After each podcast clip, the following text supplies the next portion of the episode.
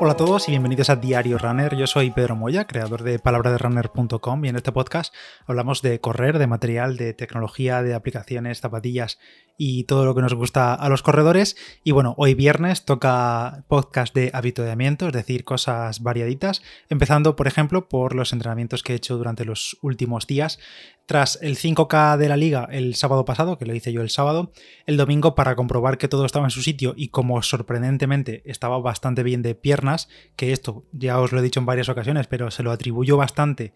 al uso de, zapatillas con, de última generación, digamos, con las últimas espumas, las placas de carbón y todo eso. Ya hemos hablado en muchas ocasiones que ayudan mucho a mantener la, musculatura. Y bueno, qué deciros, el domingo estaba bastante fresco después de haberme pegado el calentón después del 5K y me hice el domingo 17 kilómetros en un recorrido así más ondulado, no muchísimo, pero todo asfalto y salieron como unos 200 o casi 300 metros de nivel y lo hice a ritmo de 4.50, apretando en algunos ritmos, en otros más, en algunos kilómetros, en otros más tranquilillo y tal, pero bueno, al final una hora y 23 de, de entrenamiento, 17 kilómetros y sobre todo para comprobar que, como digo, todo estaba en su sitio después de la carrera, sin más molestias ni nada raro uno. Esta semana eh, está siendo semana de entrenamientos un poco más largos para mí, más largos desde que he vuelto a correr con, con asiduidad, digamos. El lunes es cierto que descansé, el último día de mayo, y creo que al final salió un mayo con 260 y pico kilómetros, así que otro saltito más con respecto al mes anterior, y muy bien. Y ya martes, día 1, salí, rodaje suave, día de 12 kilómetros a 5.13 con algunas aceleraciones y ya está, para casa ya está. El miércoles hice 14 kilómetros, era un entrenamiento de más o menos 15-20 minutos de calentamiento a trote suave o más o menos más que suave, simplemente cómodo. Creo que fue, las hice como a 5, 4.50 y pico de calentamiento. Y después tenía 15 minutos a mi umbral, que básicamente es como me lo programé entre 3.50 y 4.05 más o menos para moverme en esa horquilla cada mil, pues 15 minutos a ese ritmo, luego 4 minutos de descanso eh, a trote, a recuperación a trote, aunque me tuve que parar porque tuve que ajustarme mejor la zapatilla derecha, que se me estaba moviendo más de lo normal, y tuve que parar nada, un minutillo mientras que, bueno, entre que estaba, tenía el pulso un poco acelerado y que estaba deseando parar después de los 15 minutos a umbral, porque la verdad que me resultó bastante duro, no sé si fue por ir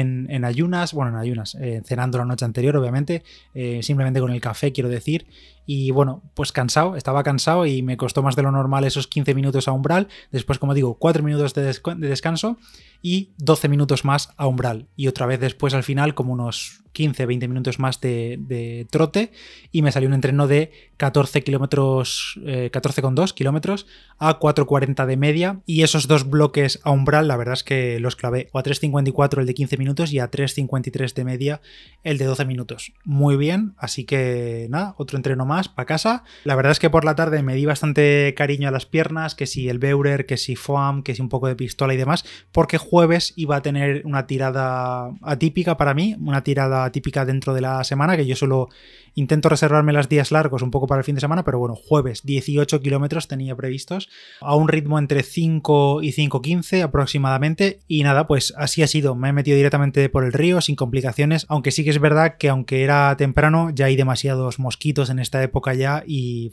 se hace súper incómodo, pero bueno, 18 kilómetros por el río, he llevado también un bidón de 250 mililitros, los que os comenté del chino del Express de Aonigie, con 65 gramos de maltodextrina y aunque hoy no hacía excesivo calor, sí que veo que para esas distancias, o mejor dicho, para esos tiempos, que en ese ritmo me ha salido un entreno como de una hora y media, más o menos, como iba a cinco y pico de media, pues eso, sobre una hora y media para hacer los 18 kilómetros, y sí que he visto que para ese tiempo eh, los 250 mililitros se me quedan muy cortos, y ya para la próxima me lo apunto, me llevaré o un bidón de 500 o los dos bidones de 250, los dos botellines de 250, uno con, la, con los carbos y el otro solo con agua, para ir variando, por si me tengo que refrescar o lo que sea. Pero sí que 250 mililitros se me quedan cortos, sobre todo hacia el final del entreno, si como, como aprieta más el calor, sí que veo que, necesito un poco más. Y estoy grabando esto viernes, hoy voy a descansar y mañana sábado creo que haré como unos 11-12 más y el domingo a ver si hago entre 18 y 19 más si no se tuerce nada. Y espero terminar la semana sobre 70 y pico kilómetros. Ya os contaré la próxima semana, pero bueno, en principio el par de entrenos que me quedan no deberían suponer demasiado esfuerzo, digamos. Es más volumen que, intensidad. Y ya pasando a temas misceláneos de, esta semana, un par de cosillas que tengo aquí simplemente apuntadas. Me llegó la actualización, una actualización de firmware para el Polar Verity Sense, que es el brazalete óptico que estoy utilizando desde los últimos dos meses, que la verdad es que estoy encantado con él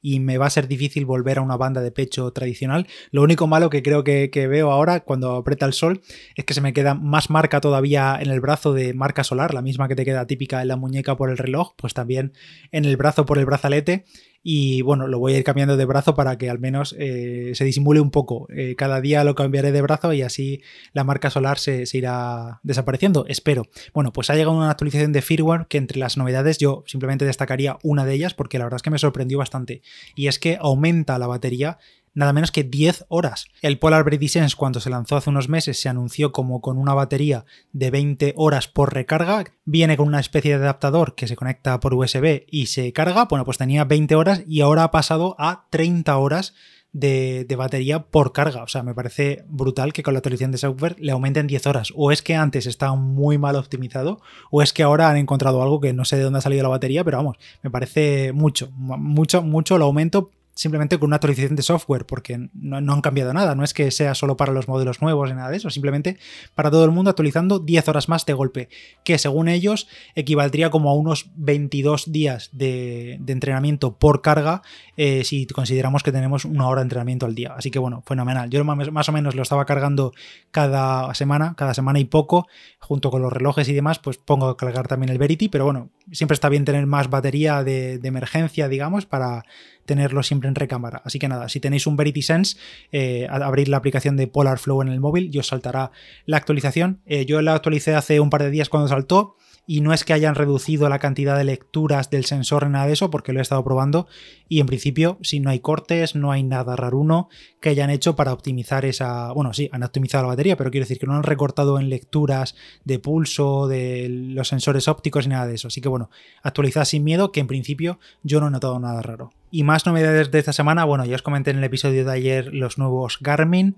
y eh, también ha habido novedades en cuanto a Strava, la aplicación. Según ellos es su mayor actualización del año, la más importante del año, y han añadido dos funciones principales. Retos de grupo, retos en grupo, cualquiera puede crear ahora retos para invitar a sus amigos. Y lo segundo, eh, más recomendaciones de rutas y de segmentos cuando entramos a la, a, a la pestaña de mapas dentro de la aplicación. Empezando por el tema de los retos, lo que han hecho básicamente, ya sabéis que en Strava hay retos mensuales, de distancia, de, bueno, pues varios retos que suelen salir durante todo el año, cada mes, y ahora los usuarios también podemos crear retos de grupo y básicamente lo que consiste es tú entras a la pestaña de grupos y ahí tendrás la opción de crear un reto y podrás invitar hasta 25 de tus amigos para retarles a, bueno, a un desafío y el desafío puede ser de tres tipos. Eh, una actividad total, digamos, a ver quién hace, por ejemplo, la máxima distancia, el máximo tiempo, el máximo desnivel en el periodo de tiempo que cada uno diga, a ver quién hace una distancia en el mejor tiempo y también quién hace la actividad más larga. Digamos que hay esas tres variantes.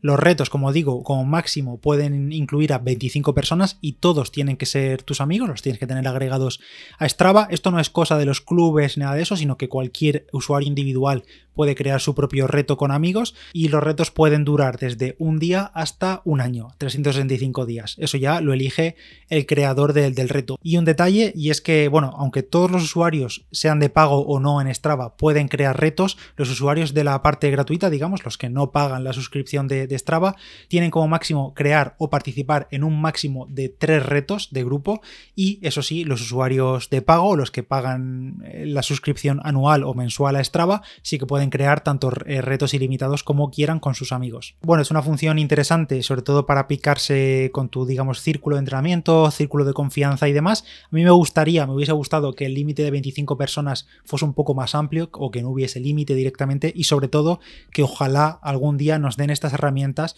a los administradores de clubes. Ya sabéis que en Strava tenemos el club de Palabra de Runner, somos 2.400 y pico personas y por ejemplo en temas de la liga y todo eso sería genial poder tener herramientas herramientas para poder crear eventos, tener clasificaciones con los integrantes del club, porque tanto a nosotros nos facilitaría mucho las cosas como a vosotros, porque al final casi todos utilizamos Strava y ahora mismo los administradores de clubes en Strava no tenemos ninguna herramienta, tenemos la opción esta de crear un evento, pero básicamente es como crear un evento de calendario, o sea, la gente se apunta y luego cuando llega el día, llega la hora, simplemente eso desaparece, eh, ves la gente que hay apuntada pero no ves su resultado, es un poco lioso, la verdad, podría estar mucho mejor resuelto y espero que lo, que lo trabajen en el futuro, porque ahora mismo creo que solo marcas y patrocinadores y demás pueden crear eventos, pues eso, patrocinados como los que hemos visto en alguna ocasión dentro de, Strava, eh, mensuales y demás, pueden invitar a los usuarios. De momento los clubes no podemos hacerlo y como digo, esta opción de retos en Strava ahora tiene como límite 25 personas y todos tienen que ser tus amigos. Y luego ya por otra parte, y para ir acabando, la otra mejora que añade esta actualización de la aplicación de Strava